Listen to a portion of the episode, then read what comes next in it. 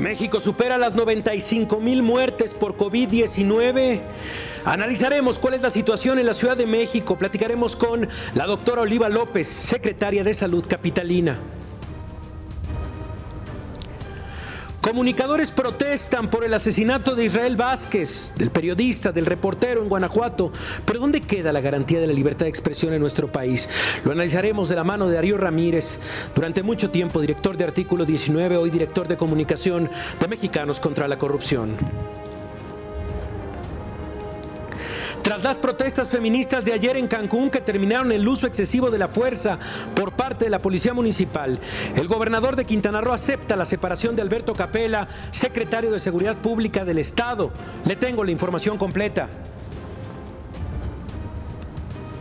Vámonos a la raíz de estas protestas. La organización Impunidad Cero publica el estudio Impunidad en homicidio doloso y feminicidio. Reporte 2020. No le va a gustar ¿eh? lo que nos va a decir Irene Tello, directora de la organización, que nos dará los detalles. Y en el sur del país continúa la tragedia de las inundaciones. El presidente Andrés Manuel López Obrador se reúne con los gobernadores de Chiapas y Tabasco para atender la emergencia.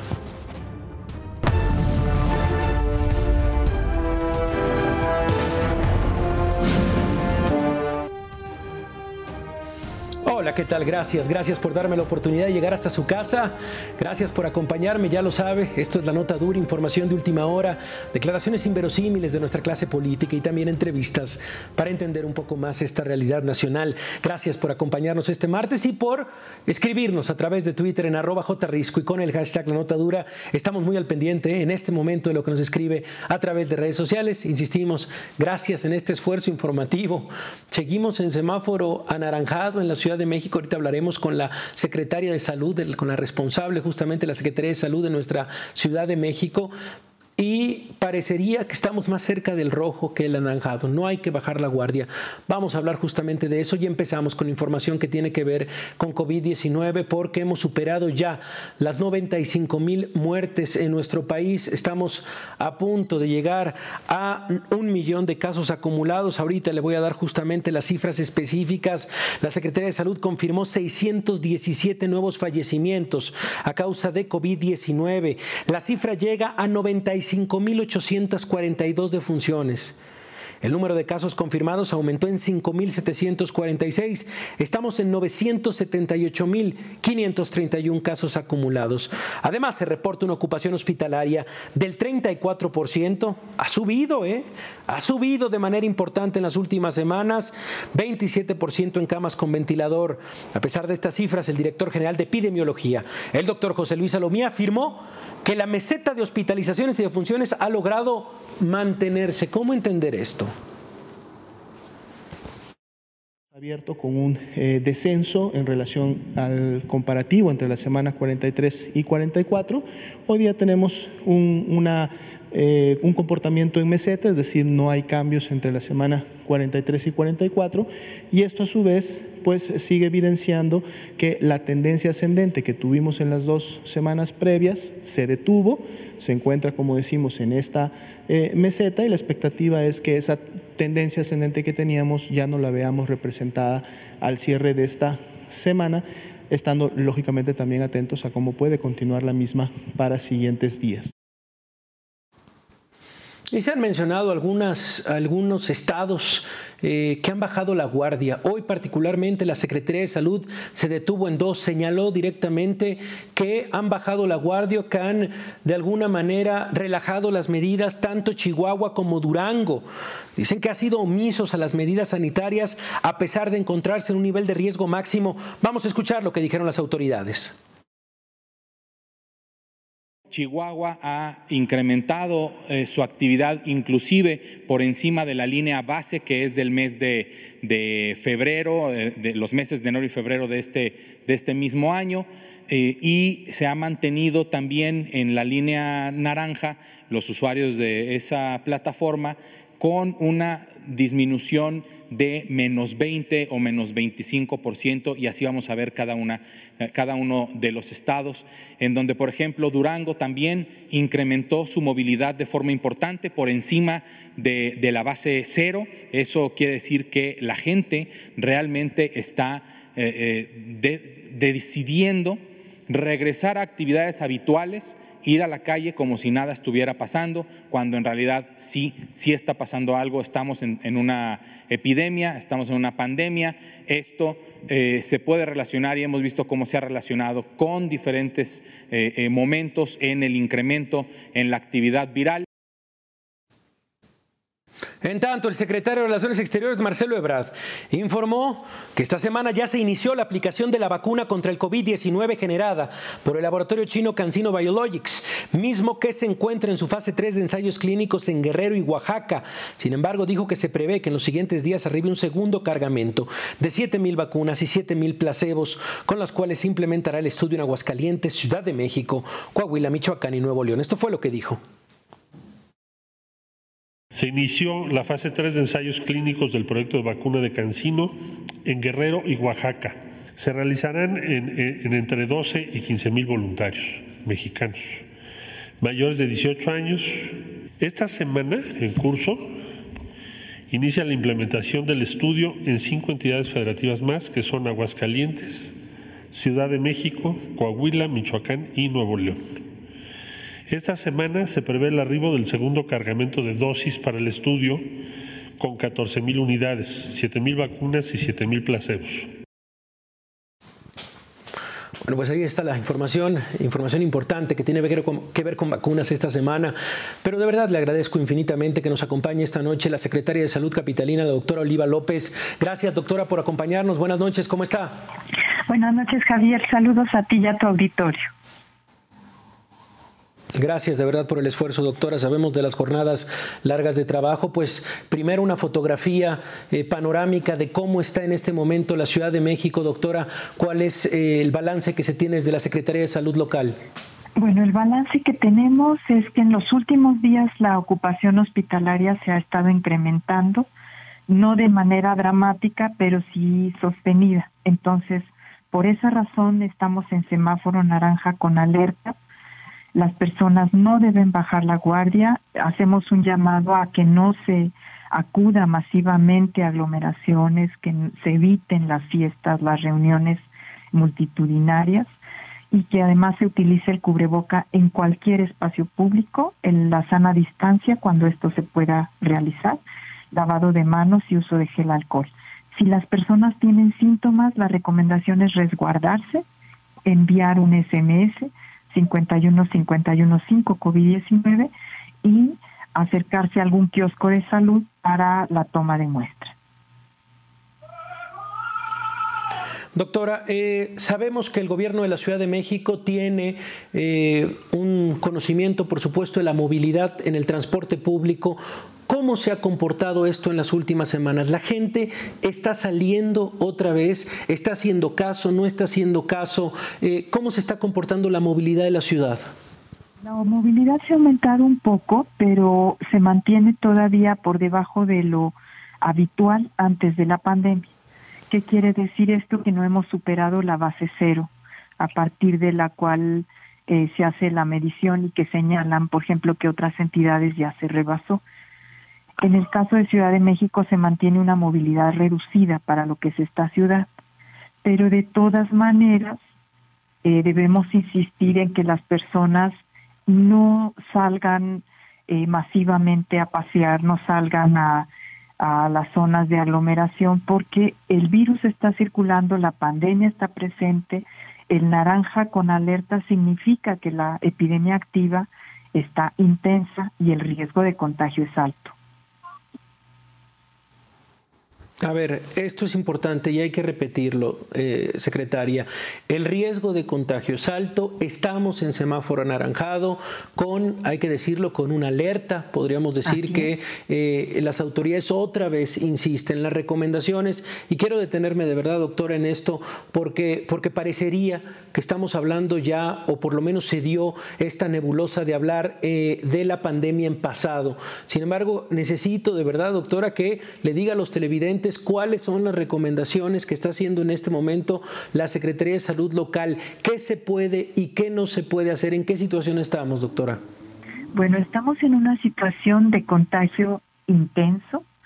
Debemos evitar las aglomeraciones, las fiestas, las reuniones familiares multitudinarias. Eh, tenemos una capacidad hospitalaria importante todavía eh, de poco menos del 60% de disponibilidad de camas, pero no queremos que eh, los contagios incrementen los casos graves. Entonces, estamos implementando el trabajo territorial ya con más intensidad, acercamos y desplegamos kioscos en muchos sitios en estas 158 colonias, estamos orientando a las personas, dando atención médica, haciendo tamizaje el barrido casa por casa que hacen las brigadas de participación sanitaria y de participación ciudadana dan información, hacen tamizaje, orientan a que las personas se tomen una, una muestra para tener una prueba confirmatoria, pero todo esto, eh, si no tenemos la responsabilidad y la solidaridad de las personas, de los ciudadanos, es insuficiente. Sí. Doctora, ¿qué ha pasado con las vacunas de la influenza? Eh, varias preguntas en este momento de nuestros televidentes, sobre todo en el sector privado. ¿Cuándo llegarían las vacunas al sector privado y en qué condición está en este momento el sector público para aplicarlas? Sector privado nos han comentado que se liberan las vacunas para sector privado la próxima semana. Entonces eso estamos esperando que eso ocurra para que un grupo que puede vacunarse en este espacio pues resuelva la, la aplicación de la vacuna. En el sector público ahorita está vacunando el INSS y el ISTE. En nuestros centros de salud ya se agotó la vacuna y esperamos la remesa también la próxima semana, la siguiente remesa. Pero ahí vamos bastante bien, hemos aplicado más de 630 mil dosis y también ya la cobertura en personal de salud de la red de servicios de la Secretaría de Salud del Gobierno de México ya está por arriba del 96%. Sí. Eh, muchas, muchas preguntas en este momento, se imaginará de, nuestros, de nuestro auditorio, eh, y nos hacen esta pregunta directamente. ¿Estamos más cerca, eh, secretaria, del semáforo rojo que del semáforo amarillo? Estamos eh, sí con una situación de, peligro. Por eso eh, se redujo una hora eh, la actividad comercial en restaurantes y en estos sitios donde hay personas, donde se concentran personas, platican, se tienen que retirar el cubreboca y por el tipo de actividad que se realiza y son espacios cerrados. Por eso fue la recomendación y la instrucción de reducir una hora eh, para cerrar a las 10 de la noche. También eh, queremos insistir en que si es una actividad en espacio abierto, ventilado, es mucho menos riesgo. Entonces las personas sabemos que es una epidemia larga, que ya mucha gente está muy cansada, que por salud mental hay que salir a caminar un poco, hay que hacer alguna actividad, pero la recomendación es en espacio abierto, eh, con las medidas de protección personal, con sana distancia, cubrebocas y, si es posible, no ir a donde hay eh, concentración de personas. Esto es muy importante porque es muy distinto caminar en la calle tranquilo, hacer una, una caminata en un sitio donde no hay mucha gente, a ir a un sitio donde hay mucha gente, donde las personas están platicando, gritando, se quitan el cubrebocas. Entonces, este tipo de actividades es las que son las que deberíamos evitar. Luz al final del túnel, doctora, con el anuncio del avance y de las buenas noticias en la fase 3 con la vacuna de Pfizer. Eh, por lo menos desde el laboratorio señalan que sí será posible tener la vacuna antes de fin de año, al menos la vacuna que ellos están desarrollando. Eh, ¿Qué nos tiene que decir de esto, doctora? De esto, todos los avances en términos de las vacunas son buenas noticias pero eh, por la dinámica de, la, de los propios de la fase 3, por la dinámica de la distribución, por las características de la red de frío que deben tener algunas de estas vacunas, eh, no es una apuesta, digamos, segura en el corto plazo. Entonces, en el corto plazo tenemos que hacer todas estas intervenciones, que son intervenciones, por así decirlo, no médicas, sino de seguridad sanitaria, de eh, protección personal y sobre todo desde la Secretaría de Salud, desde el Gobierno de la Ciudad de México, todo el, el trabajo territorial que se ha desplegado, que desde luego tiene que ser acompañado por una actitud solidaria, responsable de las personas, porque no es no sirve que nosotros no, no es suficiente que el gobierno de la ciudad despliegue un conjunto de instrumentos de política pública, hacer que los servicios médicos, tenga atención temprana, hospitalización temprana, eh, monitoreo en casa, llamadas de locatel y telellamadas, telemedicina, eh, cuidados diversos, toma de muestras en los kioscos, tamizaje y orientación, si las personas ya bajaron la guardia y están sin las medidas de protección. Entonces es un trabajo de todos, es una tarea de todos y tenemos que protegernos para proteger a los demás. Bueno, pues ahí está parte de esta responsabilidad individual de la cual hemos hablado también en los últimos meses. Doctora, de verdad le agradezco el esfuerzo y el estar esta noche con nosotros. Gracias por acompañarnos y estamos al pendiente. Ya sabe que tiene el micrófono abierto en este espacio. Gracias. Sí, con mucho gusto, Javier. Hasta luego. Ahí está la secretaria de Salud de la Ciudad de México, la doctora Oliva López, en donde nos dice estamos en una situación de riesgo. ¿eh? El porcentaje de ocupación hospitalaria va hacia arriba, estamos en 43%. Llegamos a estar por ahí del 30%. ¿eh? Esa es la manera en la que hemos subido en las últimas semanas. Lo que nos dice es que la gente está bajando la guardia y se requiere una responsabilidad individual para evitar caer otra vez en el semáforo rojo. Ante la pregunta directamente si estábamos más cerca del semáforo rojo o del semáforo amarillo fue clara. ¿eh? Estamos en una situación de riesgo de contagio muy importante en la Ciudad de México. Las vacunas de influenza la próxima semana en el sector privado, también en el sector salud, IMSS e ISTE las están aplicando. Así que bueno, gracias de verdad por todas sus preguntas y ojalá les haya ayudado esta, esta entrevista y estas palabras con la Secretaría de Salud local. Nosotros vamos a una pausa y regresamos, seguimos aquí en la notadura.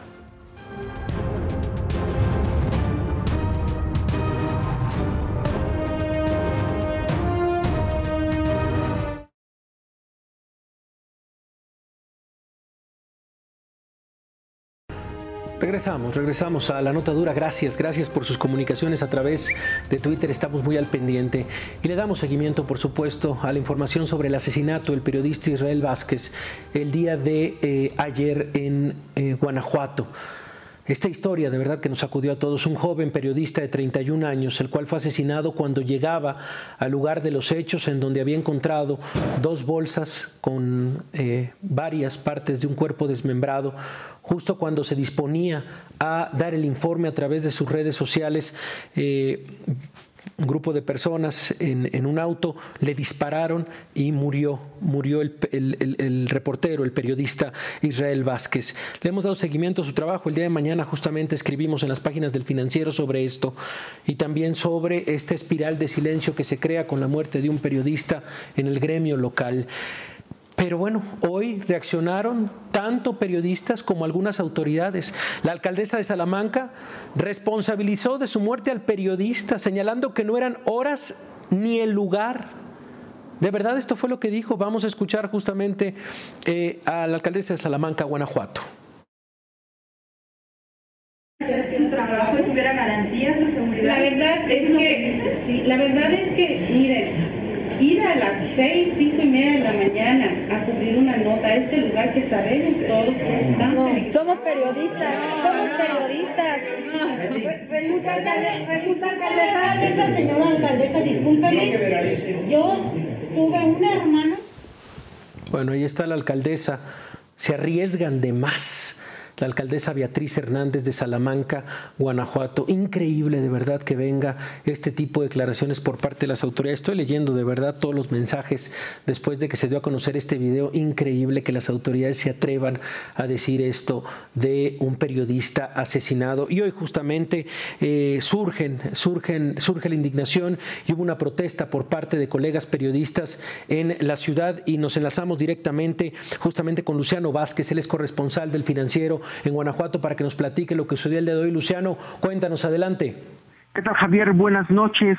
Así es, un grupo de periodistas de Guanajuato realizaron hoy por la mañana una protesta en la presidencia municipal de Salamanca.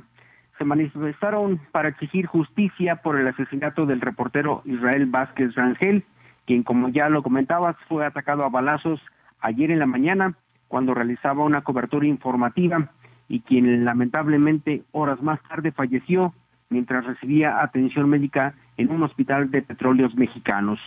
Los cerca de 70 periodistas de los diferentes medios de comunicación que participaron en la manifestación portaban pancartas donde se leían mensajes como ante sus balas nuestras palabras, queremos informar sin miedo y en Guanajuato también matan periodistas. El grupo de reporteros fue atendido por la presidenta municipal de Salamanca, Beatriz Hernández Cruz, a quien encararon y le exigieron atender el tema de la inseguridad que prevalece en este municipio. Le pidieron que deje de lado su rivalidad partidista con el gobierno de Guanajuato y ambos se ocupen por devolver la paz a Salamanca. Sobre este tema, el gobernador Diego Sinué Rodríguez Vallejo señaló que es lamentable el asesinato del reportero Israel Vázquez, porque Guanajuato estaba exento de estos ataques. Dijo que no podemos pasar por alto esto y aseguró que estará pendiente de que se haga justicia. Pero Javier, mientras ocurría esta protesta de los periodistas en Salamanca, se confirmó que otro reportero se encuentra desaparecido. Se trata de Víctor Manuel Jiménez Campos, él es reportero de un portal de noticias que cubre la fuente policiaca y quien desapareció desde el día primero de noviembre en el municipio de Celaya. Organizaciones para la protección de derechos humanos y de libertad de expresión informaron que durante el primer semestre de este año se han registrado al menos nueve ataques contra la prensa en el estado de Guanajuato. Así las cosas, Javier. Gracias, gracias de verdad, Luciano, por por tu reporte y qué doloroso lo que nos estás, lo que nos estás informando sobre la desaparición de este colega periodista. Estaremos al pendiente y bueno, si hay alguna información antes de las 11 de la noche, pues estamos al pendiente, Luciano. Gracias por acompañarnos y gracias por tu reporte. Pendientes, muy buenas noches. Buenas noches. Estaba revisando la lista. María Ferral, Jorge Armenta, Pablo Murrugarés, Julio Valdivia y ahora Israel Vázquez son los cinco periodistas asesinados en lo que va de este año. Y, creo que justamente se, se, necesita la reflexión y se necesita también alzar la voz otra vez, otra vez, porque vaya que lo hemos escuchado en distintas ocasiones y le agradezco que esta noche me acompañe Darío Ramírez. Él durante muchos años fue director de Artículo 19, esta organización por la libertad de expresión, ahora trabaja como director de comunicaciones mexicanos contra la corrupción y la impunidad. Darío, ¿cómo estás? Buenas noches. Javier, ¿qué tal? Muy buenas noches. Eh, eh, vaya, mm, eh, estaba pensando ahorita cuando escuchaba a tu reportero hablar y, yo estuve 10 años en esto, analizando de dónde viene la violencia, por qué viene la violencia, por qué es incapaz el Estado de frenar esta ola de violencia y me, quedo con un sabor bien amargo, porque al parecer, y creo que esto tenemos responsabilidad muchos, eh, no entendemos cómo eh, la violencia, uno, afecta a la sociedad como un derecho que es la libertad de expresión, que tiene un carácter social. Hay uno individual, evidentemente, del que emite la expresión, pero eh, no, no, tenemos eh, muy claro y no hemos logrado ni los medios, ni los periodistas, ni la sociedad de proteger a sus mismos eh, periodistas para informarnos. yo te podría decir que esta nota que tú acabas de dar y este lamentable asesinato, eh, podría estar hace 15 años, podría estar hace, 100, hace, no sé, 11 años. Te puedo decir que desde, desde el 2000 a la fecha, es decir, en estos 21 años, hay más de 124 periodistas asesinados. Eh, vamos ya en 14 en, durante la presente administración y yo no veo ningún dejo de, eh, pues, no sé, señales positivas. Eh, hoy, como tú ya sabes, después de esta, de, lo, digamos, se derogan los fideicomisos, pues algo que yo lo dije muchas veces, no, ya no estaba funcionando, que era el Comité de Protección a Periodistas, eh, se ha quedado sin dinero. Eh, es lamentable eso, no solamente porque no hay dinero, sino porque no hemos tenido la capacidad, la reacción necesaria, los medios, la sociedad, el gobierno, es decir, cada quien desde su ámbito de responsabilidad para poder eh, frenar la violencia. Y sí se puede, Javier. ¿Por qué? Porque tenemos el caso de, de, Colombia, tenemos el caso del Reino Unido, tenemos el caso de España, tenemos el caso inclusive de Pakistán, que son este, lugares donde la violencia contra la prensa llegó a tener números iguales a los que tenemos nosotros. Entonces, eh, es, es, francamente... Eh, muy poco alentador, muy preocupante que sigamos nada más en un reporteo de la violencia y que autoridades como la alcaldesa de Salamanca pues le, atribuya responsabilidad de estar haciendo su trabajo a las 5 de la mañana en un lugar peligroso. Pero a ver, en estos casos de éxito, Darío, que también has estudiado, en el caso de, Colombia, en estos ejemplos que nos pones, eh, ¿cuál es la receta de esta sacudida? ¿Cuál es la receta de esta sacudida y qué incluye esta receta para eh, el despertar social, para el despertar de las autoridades, para una unión en el gremio? ¿Qué son los ingredientes? ¿Cuáles son los ingredientes que no hemos intentado en México, Darío, en estos años? Mira, eh, te voy a, voy a comenzar con un ejemplo, no de estos dos, sino un ejemplo que lo, tenemos todos muy frescos. Eh, el asesinato de la, de la, mayoría de la redacción eh, del semanario de Charlie Hebdo en París. Recordarás cuando llegaron y asesinaron a muchos de sus miembros de la redacción. Si mal no recuerdo, fue hace unos siete años. al día siguiente había un millón de personas en, la, en las calles de París, eh, exigiendo justicia y exigiendo una protección a, este, a, su, a sus periodistas. Y eso que la revista Charlie Hebdo es muy controversial. Pero ese es un ejemplo para que pueda ir desglosando lo que tú me preguntas. Lo primero es una voluntad política una voluntad política que no lo he visto yo en ninguna de las administraciones con las cuales me ha tocado trabajar eh, en materia de violencia contra la prensa. Ninguna verdaderamente eh, ha puesto sobre la mesa todos los ingredientes que se necesitan desde la voluntad política, desde el Ejecutivo, desde este sistema federal. Hay una falta de voluntad política avientan migajas, avientan, eh, pues como hoy el, vocero, mensajes solidarios, etcétera, pero no hay voluntad política. Eh, Colombia, yo tuve muchos casos de Colombia donde recibíamos a, a refugiados colombianos, periodistas refugiados, pero que, ¿sabes qué? El gobierno colombiano les pagaba el boleto de salida porque decía el gobierno colombiano, yo no puedo ahorita asegurar tu seguridad y yo te pido que por favor te salgas del país, aquí hay un estipendio, aquí hay un boleto de avión, salte a México o salte a cualquier otra parte. Entonces es importantísimo, yo no veo ahorita diciendo el gobierno de López Obrador o al de Peña en su momento, o al de Calderón, sálganse periodistas. ¿Por qué? Porque evidentemente aquí yo no les puedo garantizar su seguridad. Lo segundo, que también es un elemento importantísimo en Colombia y en España, es la, la unión entre los medios de comunicación. ¿Por qué, qué, quiere decir la unión? No las líneas editoriales, evidentemente, no la, competencia comercial, no, la unión a través de un interés traslapado que es hacer frente a la violencia, subirle el costo a los políticos que no hagan nada, protegerse entre ellos, responder no solo en cobertura, sino en solidaridad.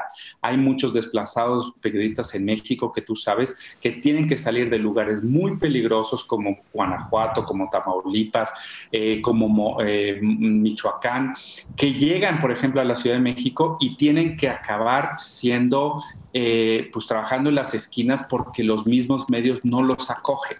Entonces, un segundo elemento fundamental es los medios de comunicación como una unión para frenar la violencia. Y por último, la sociedad. Es decir, eh, no podemos pensar que eso es un problema de un gremio, de una actividad profesional.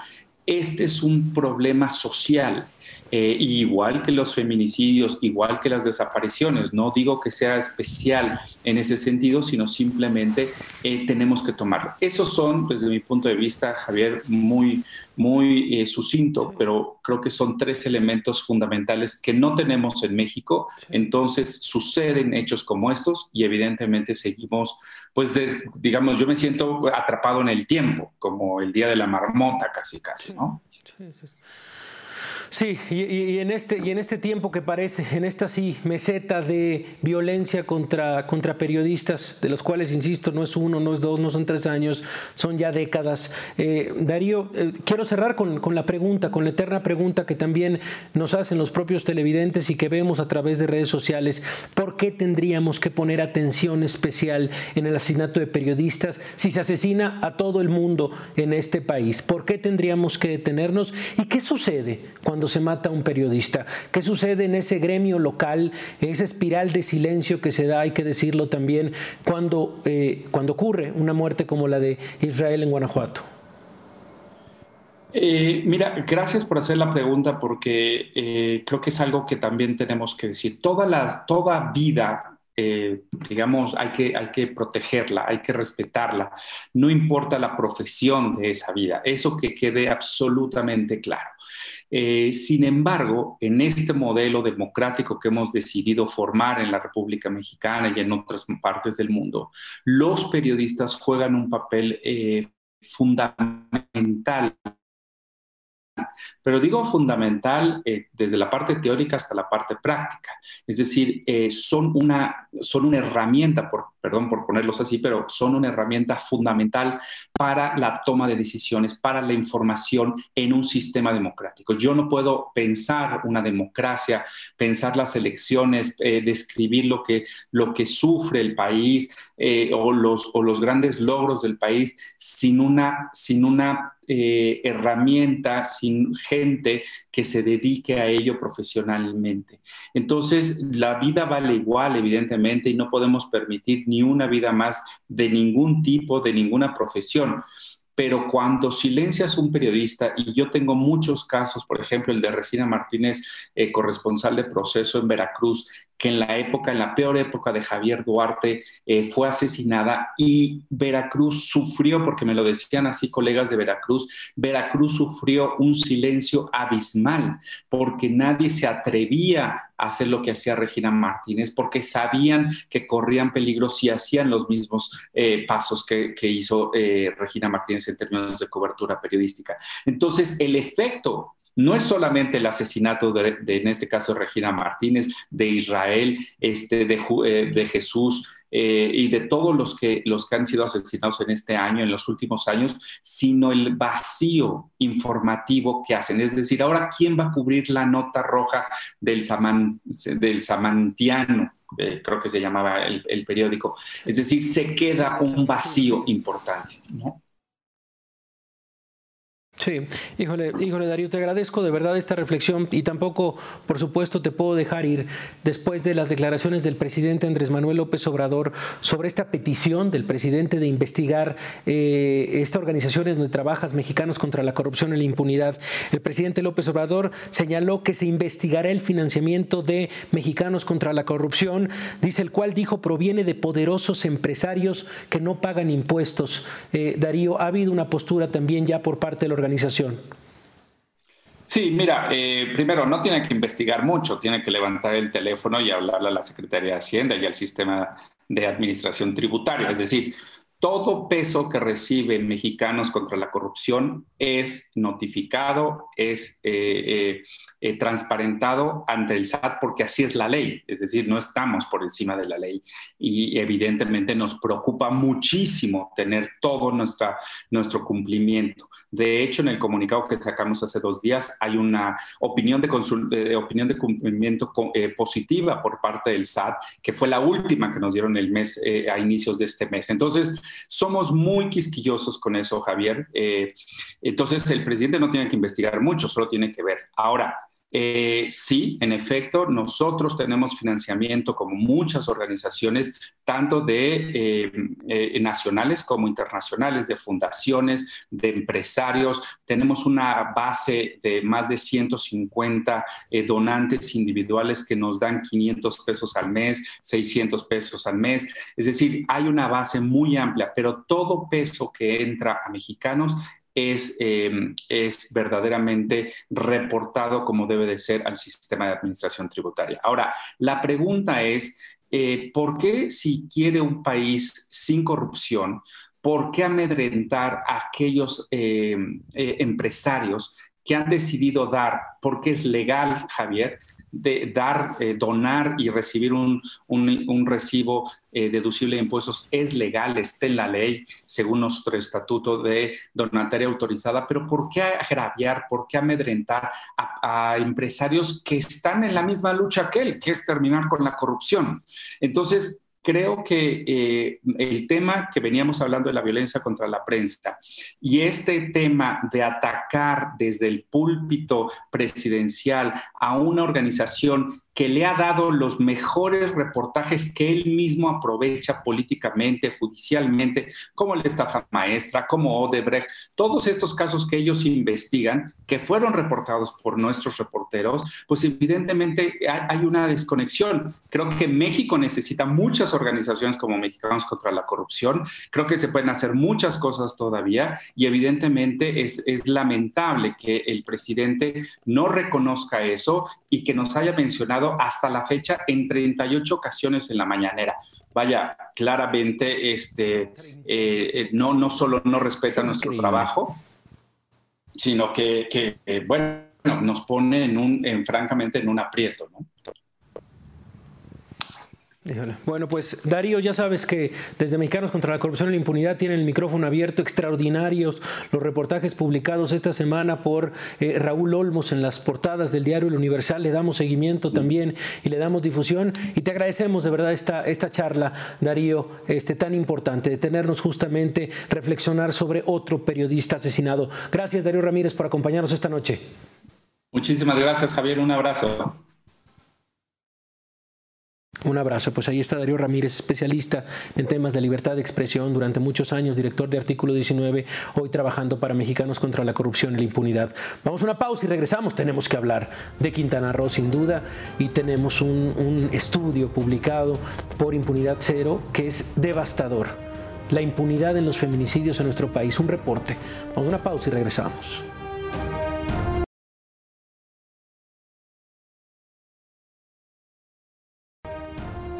Regresamos, regresamos a la nota dura y tenemos que ir hasta Quintana Roo. El día de ayer empezamos el programa justamente con esta información de última hora sobre la represión policiaca de, parte de Policía Municipal a un grupo de mujeres que protestaban afuera de la Fiscalía y después del Palacio eh, Municipal en Cancún. Y bueno, pues justamente luego de la represión ocurrida ayer, eh, para exigir justicia, hay que decirlo, esta, esta protesta ¿eh? por la muerte de Bianca Alejandrina Lorenzana Alexis, una menor de 20 años que fue asesinada, que fue reportada desaparecida el pasado 7 de noviembre y que fue encontrada muerta este lunes. por eso fue la protesta. Bueno, pues después de la represión el día de ayer, esta noche, el gobernador de Quintana Roo, Carlos Joaquín González, informó que aceptó la renuncia de Alberto Capela, el secretario de Seguridad del Estado, pero quien nos tiene toda la información es Renán Quintal. Él es corresponsal de Quintana Roo. Eh, adelante, Renán, cuéntanos qué pasó en las últimas horas dándole seguimiento a esta información. Muy buenas noches, Javier. Muy buenas noches al auditorio. Efectivamente, los hechos ocurridos el lunes por la noche en este destino turístico, en donde se reprimió a balazos una marcha por el feminicidio de la joven Bianca Alejandrina Lorenzana Alvarado, Alexis, de 20 años, trajo como consecuencia el cese del secretario de Seguridad Pública Municipal, Eduardo Santamaría Chávez, y la renuncia del secretario del Ayuntamiento de Benito Juárez, Isaac Janiz Alaniz, así como la separación del cargo del titular de la corporación en el Estado, Alberto Capella Ibarra. El primero mención es señalado como el principal responsable de ordenar que se dispersara a los manifestantes con balas de goma, aunque al final se dispararon verdaderos proyectiles que dejaron como resultado dos reporteros heridos, uno lesionado y más de una docena de detenidos que ya fueron liberados. Sin embargo, la población benitojuarense pidió que también el titular de la corporación en el estado sea despedido, ya que los elementos uniformados de la Policía Municipal pertenecen al mando único que se encuentra a su cargo. Mientras que Janik Salanit en conferencia dio a conocer que las múltiples diferencias y deficiencias que tiene la administración municipal de Cancún encabezada por Mara Lezama y los hechos lamentables del lunes por la noche, pues decidió renunciar a su cargo como secretario de la comuna, aunque, aunque hay que comentar que eh, retorna a su puesto como regidor del cual se había separado hace cinco meses. Explicó que el mando único debe ser revisado por el Cabildo para analizar su efectividad y funcionalidad operativa, porque pareciera que hoy día la institución está en contra de la ciudadanía y no a favor de ella. Por otra parte, también comentarte eh, que también el gobernador un mensaje a la población a través de las redes sociales comentó eh, que la decisión, tomó la decisión de aceptar la solicitud de separación del cargo de Alberto Capella, secretario de Seguridad Pública del Estado, en lo que la Fiscalía General del Estado y la Dirección de Asuntos Internos de la Secretaría de Seguridad Pública terminan la investigación profunda para determinar a los responsables. Precisamente a través de un tuit, eh, Capella Ibarra agradeció al gobernador Carlos Joaquín la oportunidad y confianza para dirigir la, la estrategia de seguridad pública en Quintana Roo. Esto no fue del todo bien recibido por la red por eh, eso no fue del todo bien recibido por la red feminista de Quintana Roo, ya que esto ocasionó molestia porque ellas no pedían separación del cargo para el secretario de Seguridad Pública del Estado, sino la destitución inminente del cargo, cosa que hasta el momento no ha sucedido, sino es una separación del cargo mientras las investigaciones pues dan como resultado con el culpable de estos lamentables hechos, Javier. Bueno, pues ahí está el matiz interesante, de verdad, este, lo sucedido. Estaremos al pendiente, por supuesto, de la información. Te agradecemos el reporte. Muy buenas noches. Buenas noches. Gracias. Gracias por acompañarnos. Y justamente, eh, justamente estas fueron las palabras del gobernador del estado sobre la separación del cargo del secretario de Seguridad Pública. Vamos a escucharlo. Como gobernador, les ofrezco una disculpa pública a las y los quintanarroenses por la incompetencia de los policías que no acataron mis instrucciones.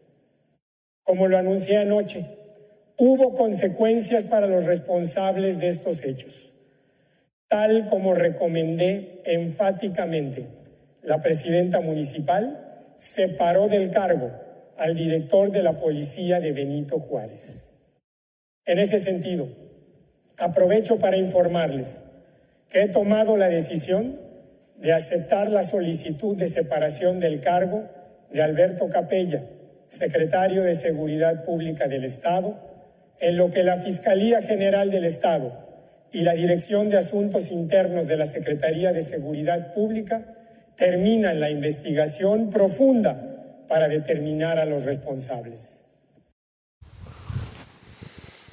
Y no podemos perder de vista la razón de las protestas, la semilla, por supuesto, de alzar la voz por parte de estos grupos feministas, de este grupo de mujeres.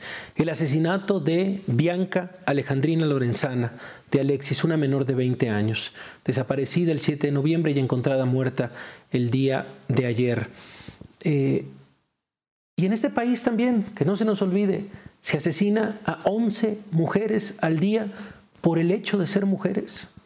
Y es una cifra que no baja, es una cifra que ve en aumento. Hoy la organización Impunidad Cero presentó un reporte muy interesante titulado Impunidad en homicidio doloso y feminicidio, reporte 2020. Y creo que justamente esa es la semilla de la indignación. Por supuesto, la violencia desmedida contra la mujer, el asesinato, pero también lo que pasa de parte de la justicia. ¿Qué sucede con las personas, con los hombres que asesinan a las mujeres, parece que nada. Le agradezco de verdad a Irene Tello, ella es directora justamente de esta, directora ejecutiva de Impunidad Cero, que nos acompaña esta noche para presentarnos este reporte. Irene, ¿cómo estás? Buenas noches. Muy bien, gracias Javier. Buenas noches. Pues a ver, un poco esta panorámica. Me gustaría empezar por el tema del feminicidio, insisto, lo que, lo que se publicó en este reporte eh, de, impunidad cero. ¿Cómo está ese porcentaje de impunidad en los casos de feminicidio? ¿Qué subrayarías, Irene? Pues la verdad es que sí, eh, retomando tus palabras, y creo que quisiera pedirle a la audiencia que pensemos en lo que estamos hablando. La verdad es que a mí me duele muchísimo cada vez que presentamos este estudio, porque aunque voy a presentar cifras, son tragedias humanas. Eh, justo lo que decías, Alexis, una niña de 20 años que salió de su casa y después eh, ya no regresó y la encontraron eh, descuartizada en una bolsa. sí creo que tenemos que volver a voltear a ver lo que está pasando en el país para recuperar un poquito la sensibilidad de la tragedia que estamos viviendo. Y pues la verdad es que justo por eso decidimos en Impunidad Cero empezar a medir la impunidad en feminicidio, para empezar a entender lo que está pasando.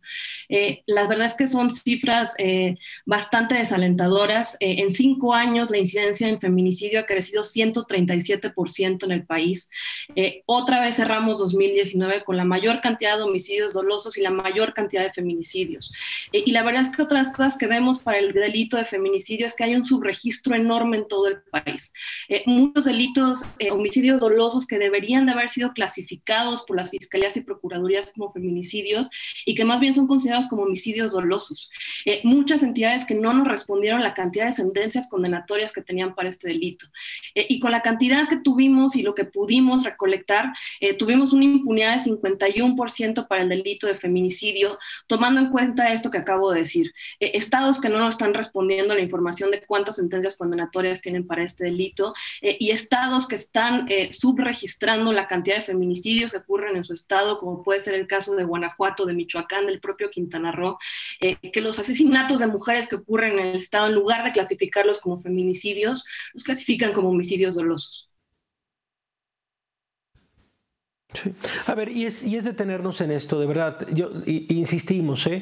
¿eh? es mucho, es muy duro trabajar desde las cifras, desde los porcentajes, pero cada una de estas cifras son historias, como bien lo dices. Irene, y sí me gustaría detenerme tal vez en estos estados, eh, cuando vemos, porque revisaba el reporte, perdón, porcentajes de impunidad en el tema del feminicidio por arriba del 90%, eh, y, y de verdad estos focos rojos a nivel estatal, en donde, bueno, parecería imposible, parecería que de verdad eh, el, hecho de, de matar a una mujer no tiene ninguna consecuencia.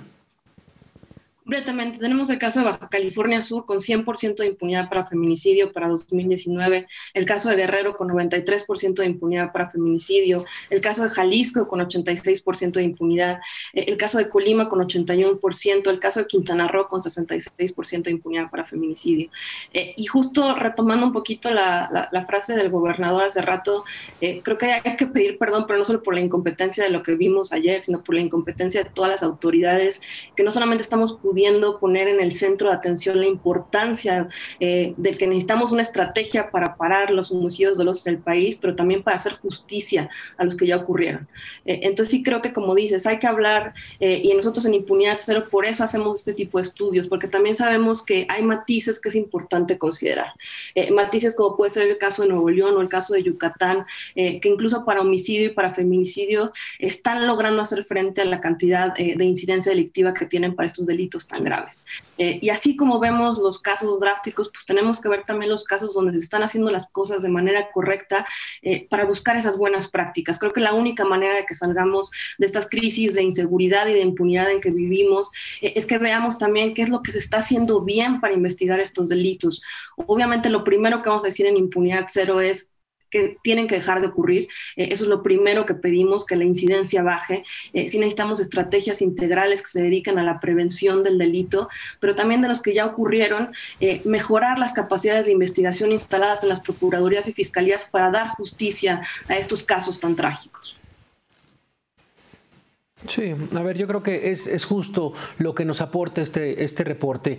Eh, a ver, la verdad es que sí, muchas veces los medios de comunicación, por supuesto, eh, nos fijamos y señalamos los estados más, más dramáticos, sin embargo, lo que dices es importante. Hay estados que sí están haciendo un trabajo, que sí están avanzando justamente para combatir esta impunidad y es justamente lo que nos muestra esta panorámica de este reporte. En el tema del, del homicidio doloso, ¿cómo son, ¿cómo son estos porcentajes de impunidad? ¿Cómo va también este reporte 2020?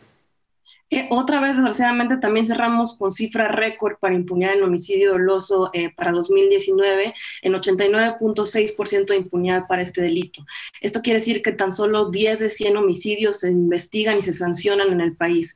Eh, y ahí también tendremos que meter de estos casos de muchas mujeres que no son clasificadas como, eh, como feminicidios. Entonces ahí por eso yo creo que la cifra que les dije del 51% de impunidad para feminicidio hay que tomarlo con, con, varias dosis de recato sin embargo, también lo que estamos viendo para el homicidio doloso son eh, estados también, como puede ser Morelos, Oaxaca, eh, eh, otros estados que la verdad tienen impunidades para homicidio doloso arriba del 95%. entonces sí, ahí es importante otra vez voltear a ver, ¿no? ¿Cuáles son los estados donde más impunidad hay, donde más incidencia hay? y pues intentar ver también los estados donde menos impunidad hay para homicidio doloso. Pues sí, a ver Irene, creo que insistimos, eh, cuando eh, las mujeres salen a protestar, cuando se organizan estos colectivos feministas por la desaparición, por el asesinato de otra mujer, va de la mano definitivamente uno por el tema de la violencia desmedida, pero en gran parte también por una falta de justicia, por eh, lugares en este país en los cuales no se castiga el hecho de asesinar a una mujer, que es lo que insistimos. Creo que este reporte es muy valioso y, te pido por favor, Irene, que le digas a nuestros televidentes dónde podemos revisar este reporte, dónde lo podemos descargar para eso, para comunicar, para informarnos, para saber justamente del trabajo de impunidad cero. Claro que sí, les agradecemos que revisen el material, pueden ver todas las gráficas que tenemos de los distintos indicadores que medimos para intentar explicar por qué llegamos a este punto eh, en www.impunidad0.org eh, y también vamos a estar subiendo material para explicar más del tema en nuestras redes sociales en arroba impunidad0mx. Bueno, pues ahí está. Muchísimas gracias, Irene, por acompañarnos esta noche y por supuesto siempre tienen el micrófono abierto. Gracias. Mil gracias, Javier. Buenas noches. Buenas noches, pues ahí está Irene Telle, directora ejecutiva de eh, Impunidad Cero. Y, rápidamente, rápidamente vamos con lo sucedido. Eh, antes de cerrar el programa, queremos tocar base con eh, lo que ha sucedido en el estado, en el estado de Tabasco. Nos vamos directamente con nuestra corresponsal. Adelante, ¿qué ha sucedido con el tema, por supuesto, de las inundaciones? Ah, no está el corresponsal. Ah, bueno, perdón. Le pido, le pido, le pido una, una disculpa. Este mediodía, el presidente López Obrador se reunió con parte de su gabinete y los gobernadores de Chiapas y también con el gobernador de Tabasco, con quienes se afinó un plan integral eh, para evitar inundaciones como las que actualmente están sufriendo. A grandes rasgos, contemplan comprar dragas para desasolvar los ríos, ampliar los cauces. Sin embargo, horas después, el mandatario de Tabasco culpó nuevamente a la Comisión Federal de Electricidad de haber causado esta tragedia y exigió exigió que pague por los daños causados. Así lo dijeron. He dicho que ahorita la prioridad para nosotros es el, salvaguardar vidas, el apoyar a la gente que no ha podido salir de sus casas y a los que salieron y están en albergues. Y ya presentaremos después la denuncia que hemos presentado. Bueno, pues ahí está, ahí está la información. Mañana tocamos base en Tabasco. Eh, le pedimos una disculpa directamente a María Alberte, y es nuestra corresponsal, eh, por, el tiempo, por el tiempo, por supuesto, que, nos come un poco en estos temas. Ya no pudimos contactarla, pero el día de mañana este, tendremos el reporte completo. Nosotros nos vamos, gracias, gracias por acompañarnos el día de hoy. Bastante eh, completo el programa con la doctora Oliva López, la secretaria de Salud de la Ciudad de México. Después una extraordinaria reflexión de Darío Ramírez sobre la libertad de expresión y por último, Irene Tello y este reporte sobre la impunidad en homicidio doloso y en feminicidio, cuando usted se pregunta por qué, por qué destruirlo todo, bueno, pues porque hay partes en este país en donde la impunidad del feminicidio es del 100%, es del 98%, es del 96%.